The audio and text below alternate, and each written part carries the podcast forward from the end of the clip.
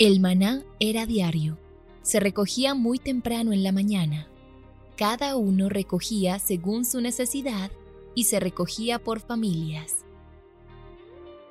Muy pero muy buenos días. Bienvenidos a este tiempo devocional donde nos levantamos a buscar a Dios, su presencia y su palabra en la vida de cada uno de nosotros. Maná, el alimento espiritual diario que no puede faltar en nuestras vidas. Conduce Carlos Ríos.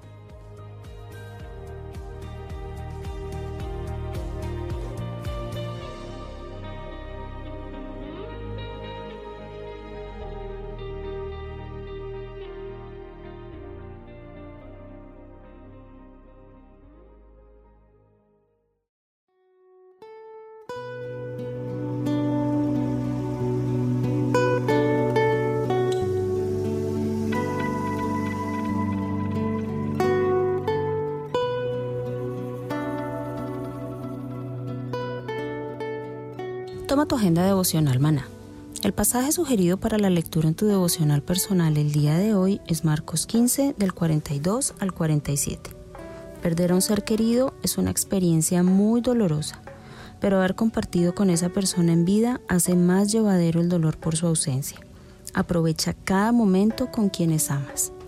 Te invitamos ahora a que respondas las preguntas que encuentras en tu agenda que te llevarán a conocer cada vez más a Dios y crecer en tu vida espiritual. Al final de cada semana encontrarás las respuestas en nuestras redes sociales, Instagram y Facebook.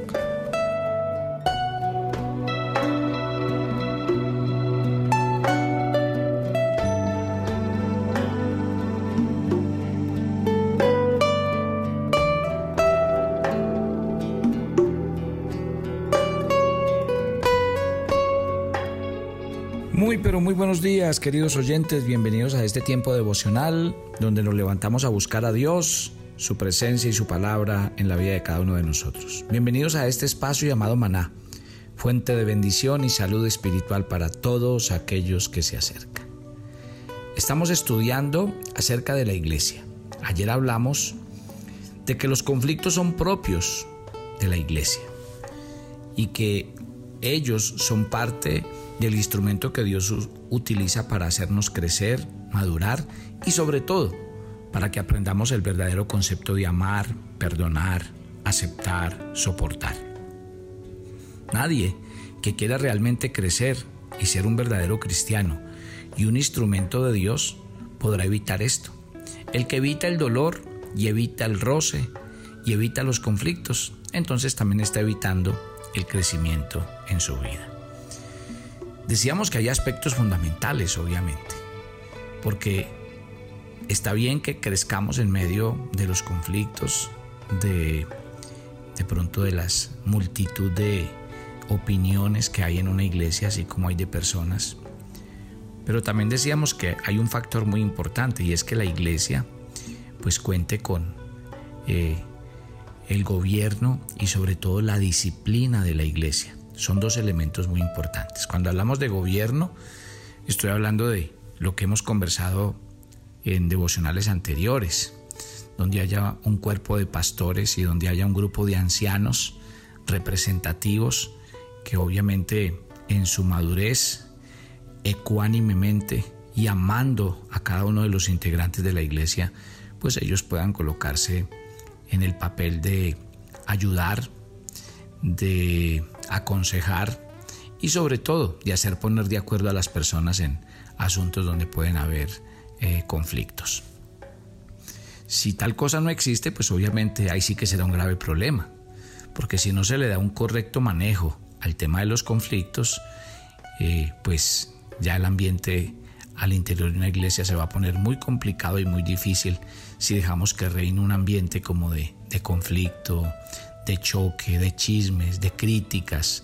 Eso sí que no está bien. ¿Cuáles son las recomendaciones? En primer lugar, si hablamos de el gobierno de la iglesia, hay un pasaje que quiero compartir con ustedes que es clave en esto que estamos estudiando. Ese pasaje está eh, en el Evangelio de Mateo. El Evangelio de Mateo en el capítulo 18. Mire, mire tan sencillo que plantea Mateo 18 esta historia. Por tanto, si tu hermano peca contra ti, ve y repréndele estando tú y él solos. Si te oyere, has ganado a tu hermano. Mas si no te oyere, toma un contigo a uno o dos, para que en boca de dos o tres testigos conste toda palabra. Si no lo oyere a ellos, dilo a la iglesia. Y si no oyere la iglesia, tenlo por gentil y publicano. Miren lo interesante, ¿sí? Por eso es tan importante el contexto de una iglesia sana y de una iglesia que realmente esté basada en los principios de la Biblia, para que los temas se puedan manejar. Me llama la atención este texto porque yo creo que parte del punto crítico de cómo deberían resolverse los conflictos de la iglesia. Y ahí lo dice claramente. Ve y busca a tu hermano. Búscalo.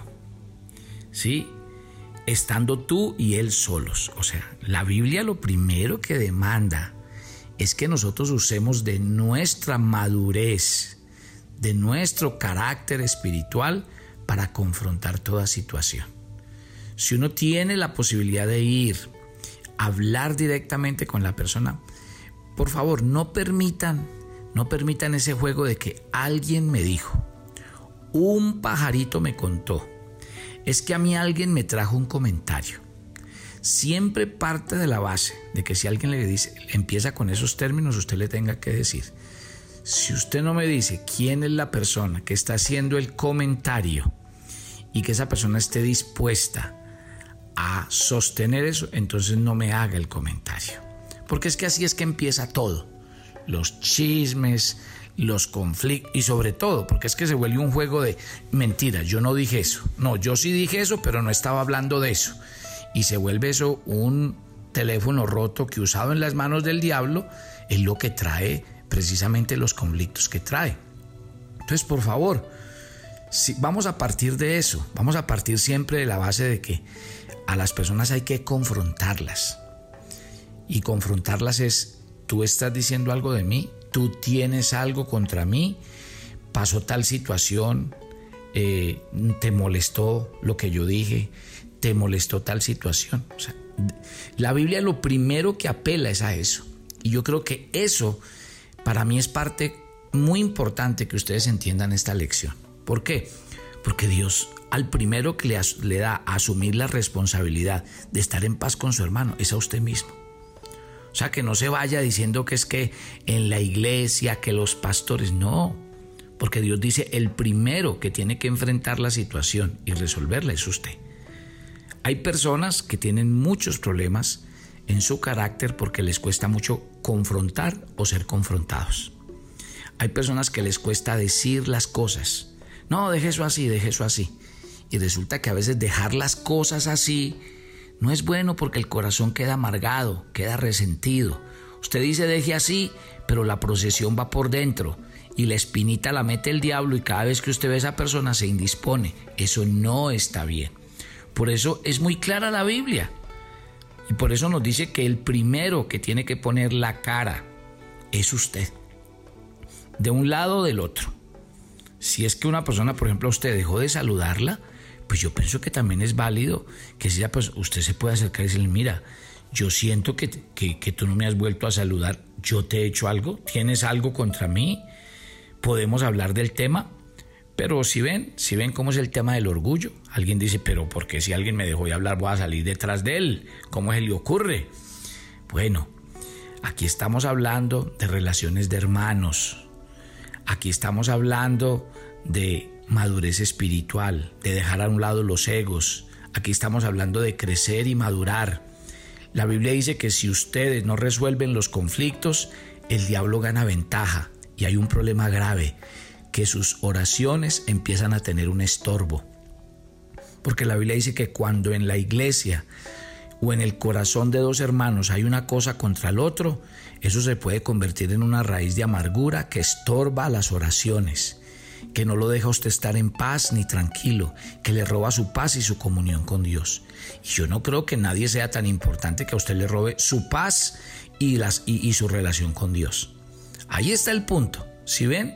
Por eso es que si hablamos de ponernos de acuerdo, si hablamos de hablar con el hermano, de estar de acuerdo con el otro, usted no le está haciendo un favor a nadie, usted se está haciendo un favor a usted mismo, porque su corazón siempre estará tranquilo, tranquilo. Ahora, yo sé que hay personas rencorosas, sé que hay personas que les cuesta mucho pedir perdón, y por eso el Señor dice en la Biblia, si tú vas de camino al templo llevando una ofrenda al Señor, pues dice el Señor, llevando esa ofrenda vas al templo, pero tienes algo contra tu hermano, dice el Señor, haga primero lo que va de primero. ¿Y qué dice el Señor? En vez de venir a la, iglesia a dejar una ofrenda, devuélvase primero, póngase en paz con su hermano y después viene y hace la ofrenda. Haga primero lo primero. O sea que esto no es que Señor, usted sabe y que importa que Juliano de tal y yo mejor dejo este tema aquí. Y hoy hay muchas personas heridas, dañadas, y cada vez que hablamos de alguien o nos mencionan a alguien, hasta ahí nos llega la paz y la tranquilidad. Entonces, este procedimiento bíblico nos dice que los primeros que debemos ponernos de acuerdo en cualquier situación somos nosotros, en lo personal. Usted no debe, usted no debería ir a tratar de arreglar los asuntos con otra persona, con un tercero, sin que usted primero haya abordado el tema personalmente porque luego si viene en el procedimiento de Mateo 18, si no te oyere, entonces pues ahí sí te vas a tener que valer de tu pastor, de un anciano, que además de ser mayor, de ser una persona, eh, no digamos mayor, de ser más maduro, de ser una persona con conocimiento en la Biblia y tener un testimonio, yo creo que no solamente te va a servir para que te oiga y, escuche la situación, sino que también puede dar un buen consejo en el momento. Entonces la Biblia dice que te tienes que valer de testigos, porque si esa situación no cambia y está afectando a la iglesia, este mismo Mateo 18 dice que la persona en la autoridad de la iglesia, por eso es tan importante el concepto de iglesia y lo hemos venido hablando durante dos semanas, porque es la iglesia la que debe tomar la decisión de decirle a esta persona, si usted no quiere cambiar, si usted no quiere aceptar eh, su, su problema, su error, entonces usted debe irse de la iglesia. Increíble. Mire, verá cómo la Biblia declara. Y uno no necesita dar muchas vueltas. ¿Sí? Muy bien. Ahora, vuelvo al punto porque el Señor empieza y voy a usar un pasaje de base que está en Filipenses, en el capítulo 4 Quiero por favor que me acompañen, Filipenses capítulo 4, y, vamos a hablar de un tema muy interesante, y es precisamente eh, lo que el Señor dice en su palabra. Eh, en Filipenses capítulo 4 del 2 al 5. Eh, en primer lugar, cuando el, cuando el texto habla, nos habla de el Dios de paz, el Dios de paz. ¿Qué, qué tenemos que empezar por decir? Mire, la Biblia dice que eh, donde está el Espíritu del Señor, ahí hay libertad. Que el Dios que nosotros tenemos es un Dios no de guerra, no de conflicto, sino que es un Dios de paz. Y me llama mucho la atención que en muchos textos, sobre todo cuando comienzan o terminan las epístolas, los apóstoles terminan diciendo que la paz de Dios gobierne vuestros corazones que la paz de Dios extienda sobre todos ustedes, porque yo creo que lo que debe gobernar una iglesia es la paz de Dios en el corazón de cada cristiano. ¿Por qué? Porque todos estamos en el mismo camino y estamos buscando al mismo Dios. Entonces, ese Dios de paz, ¿sí? Nos invita a que a que si él es un Dios de paz, debemos dejar a un lado el conflicto y que los conflictos que tenemos tenemos que aprender a solucionarlos. Mire en el texto base que les acabo de decir. Es más, si se devuelven desde el versículo 1, ¿cuáles son las recomendaciones de Pablo para resolver los conflictos de la iglesia que había en Filipo en esos momentos? Pablo da algunas recomendaciones. Miren qué dice.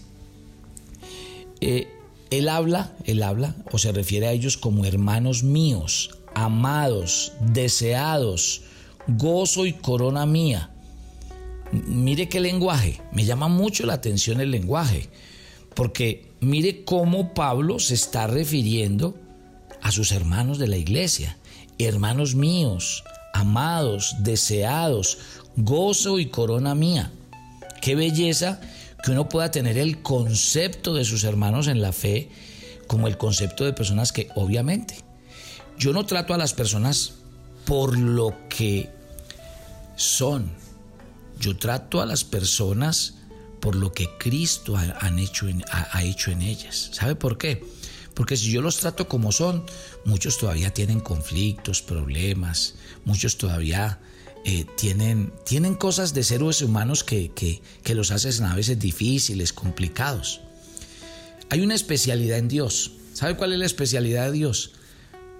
Vernos, vernos como allá, en el producto terminado.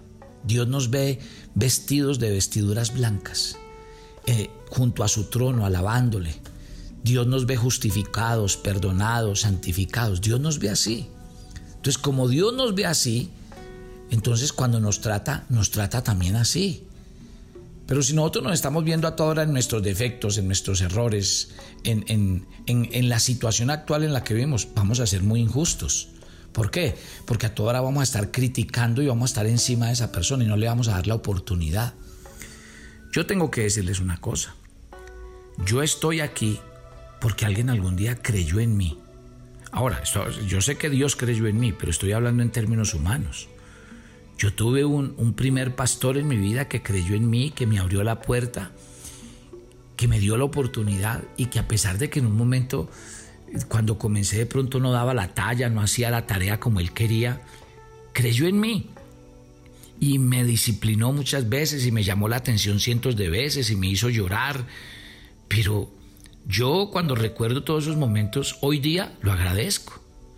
Lo agradezco ¿por qué? Porque sé que tuvo conmigo paciencia y que me dio la oportunidad de madurar, de crecer, que en mis errores me corrigió, me llamó la atención, así en ese momento... Mm, yo no lo entendía y me daba rabia y quería salirme, decir que quién era esa persona, porque me, me trataba como me trataba. Sí, eso es lo que puede pasar en el momento. Así lo dice Hebreos 12 cuando dice, ninguna disciplina al presente es causa de gozo, pero trae fruto, fruto. Y eso fue lo que pasó con mi vida. A mí me encanta el salmo que dice que el justo me reprenda, será como un bálsamo. Qué bueno que a uno una persona lo reprenda porque quiere precisamente corregirlo.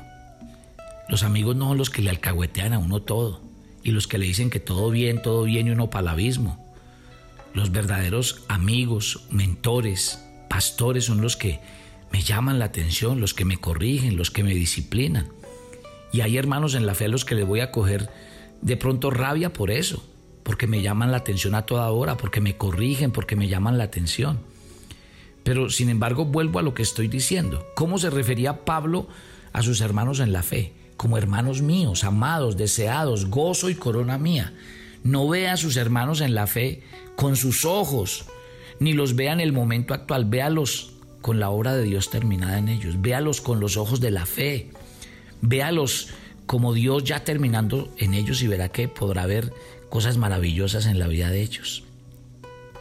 Entonces, Pablo dice, y los llama así, les dice amados y deseados, y, realmente quiero decirle una cosa, ese trato, esa amabilidad que debe, y lo vamos a ver más adelante en este, a mí ese versículo 5 de este pasaje de, Filipenses 4 me encanta, porque habla del carácter del cristiano. Yo creo que el carácter del cristiano eh, siempre debe verse como una persona pacificadora, como una persona imparcial, porque cuando una persona está parcializada impide realizar juicios correctos. Y yo creo que el Hijo de Dios tiene que ser así, muy amoroso, muy cálido, para que cuando llegue un conflicto, Él no se ponga en lo, eh, digamos, de, de un lado ni del otro, sino realmente con la actitud de oír para poder ayudar. ¿Sí?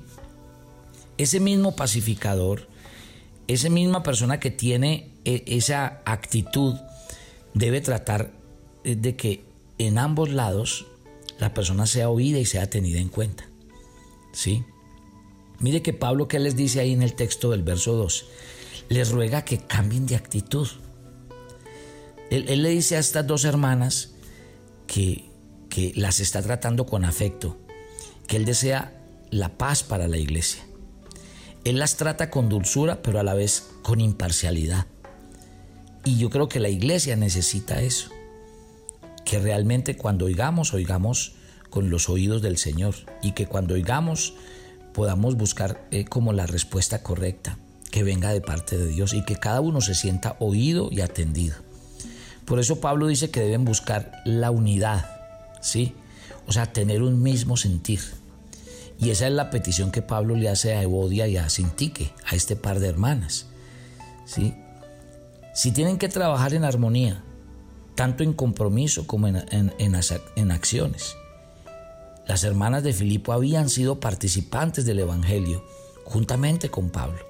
Y Pablo reconocía su labor, su trabajo, y les está diciendo cómo se van a dejar ustedes engañar a estas alturas del paseo ustedes que han sido mujeres claves en la edificación de la iglesia, en el conocimiento de Dios, y ahora van a dejar que el diablo las engañe. Claro que no. Vengan, versículo 3, vamos a buscar ayuda, porque la ayuda hay que pedirla cuando sea necesario. ¿Sí? Y por eso es que Pablo pide como un tercero, al que llama compañero fiel. ¿Sí? Y yo me imagino que si Pablo lo llama compañero fiel, debe ser un anciano, debe ser una persona muy representativa, debe ser una persona humilde, sabia, prudente, debe ser una persona que tenga la mejor actitud y que esté totalmente en su mente y en su corazón disponible a, oír esa situación. Y estas dos mujeres que habían trabajado para la expansión del Evangelio junto con Clemente, pues deben oír a este hombre y tratar de resolver este, este tema. En la segunda parte del verso 3 estoy eh, leyendo Filipenses capítulo 4. Mire que Pablo le da crédito a las personas que han trabajado en la obra del Señor. Y les dice, ustedes han trabajado, ustedes han combatido. Y si ustedes lo han hecho, por favor, hay que superar este conflicto. Por eso Pablo que les dice, y llega el versículo 4, un versículo muy conocido por todos nosotros. Pablo a qué nos invita en estos momentos de conflicto? A que nos gocemos en el Señor. Y es lo que les decía ahora. Lo que Pablo está diciendo es, no se centren en los problemas, no se queden ahí. Que, me dijo, que no me dijo, que yo me miró, que no me miró. Por Dios, gócesen en el Señor. Alégrense en el Señor. La epístola de, de, Filipenses la llaman la epístola del gozo. Aparece 15 veces en esta epístola. ¿Sí? Qué belleza. Pero no es el gozo que el ser humano busca en las cosas de afuera, no. Es el gozo que viene de Dios y que viene fruto de oír la palabra del Señor, que viene a pesar de las tribulaciones. ¿Sí? Entonces, qué, belleza. Entonces, Pablo, Pablo, si hablamos del gozo, Pablo está escribiendo esta, esta, esta carta y está encarcelado en Éfeso. Y a pesar de que está encarcelado en eso, le está diciendo a la iglesia, regocíjense en el Señor. O sea que Pablo no está hablando cuentos, ¿sí? Porque ¿cuál es la fuente del gozo? Vuelve y juega. La verdadera base del gozo es tener confianza en el Señor.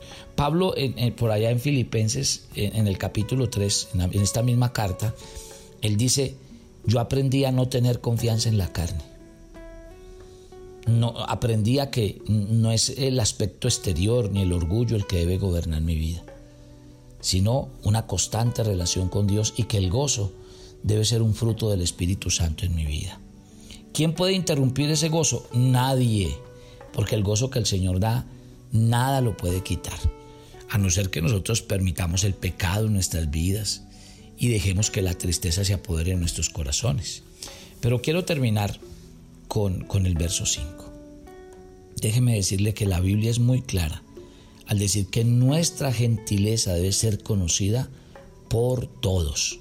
Gentileza. O sea, yo creo que si en algo debe ser reconocido un cristiano es en un carácter suave, en un carácter firme. Ojo pues, firme. Yo no estoy en endeble ni... No, no. Un carácter firme pero suave, dulce, adornado con la modestia con la cortesía, con la gracia. Sí, hijos de Dios. Déjeme decirle a mí, me da mucha tristeza ver que a veces ciertos cristianos A veces los ven a toda hora de mal genio, a toda hora tristes o a quién sabe en qué actitud, agresivos. Eso no está bien. Porque una de las cosas en las que yo realmente doy la tarea como un verdadero hijo de Dios es en el carácter. Vuestra gentileza, gentileza. Entonces imagínense, por ahí dicen que para pelear se necesitan dos. Y si una persona es y tiene esta característica de Dios en su carácter, déjeme decirle que difícilmente van a encontrar pelea con esta persona. Difícilmente. Así que, ¿qué pide el Señor? ¿Qué pide el Señor? Que nosotros debemos mostrar esa característica. Esa cualidad se le exige a los líderes en Primera de Timoteo capítulo 3 verso 3. A quienes enseñan también se les dice. ¿Por qué? Porque eso implica que todo el tiempo estas personas van a estar observando. ¿Sí? Esta persona debe ser de buen testimonio, porque Dios ve el carácter. Déjeme decirle, la falta de gentileza es una barrera para que la gente nos crea del amor de Dios. Los conflictos se sanan por la gentileza de las personas. Usted y yo tenemos que ser agentes de paz, tenemos que ser pacificadores. Las personas que, resuelven los conflictos son una gran bendición para la iglesia, porque eso ayuda a que vivamos más tranquilos.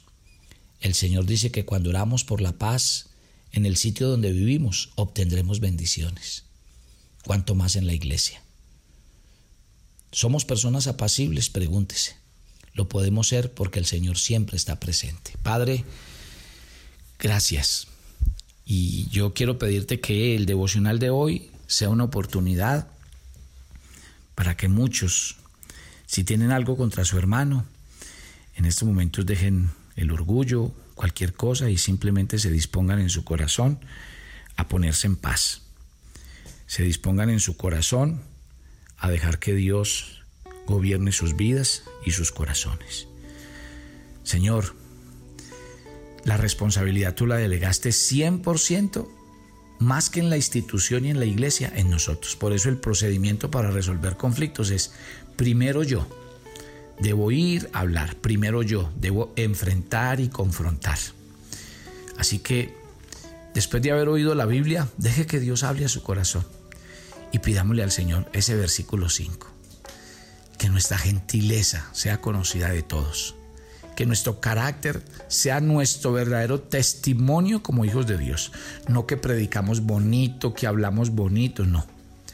Que la gente lo vea en nuestro carácter. Que vean el carácter de Jesús en nosotros.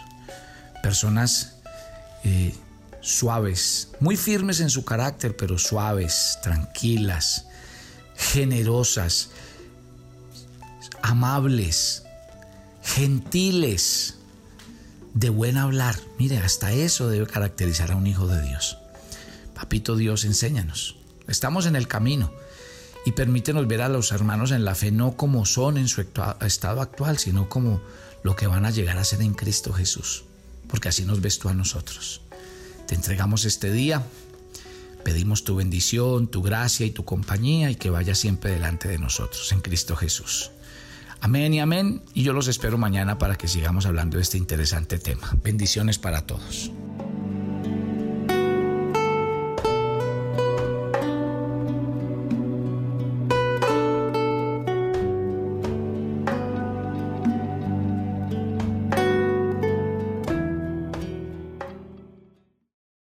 Enterarte de nuestros temas, reuniones y devocionales? Suscríbete a nuestro canal de YouTube Devocional Maná y da clic en la campanita de cualquiera de nuestros videos para activar el recordatorio. Todos los miércoles a las 7 de la noche tenemos una invitación para las mujeres que quieren conocer más a Dios. Conéctate por nuestro canal de YouTube Devocional Maná. Te esperamos.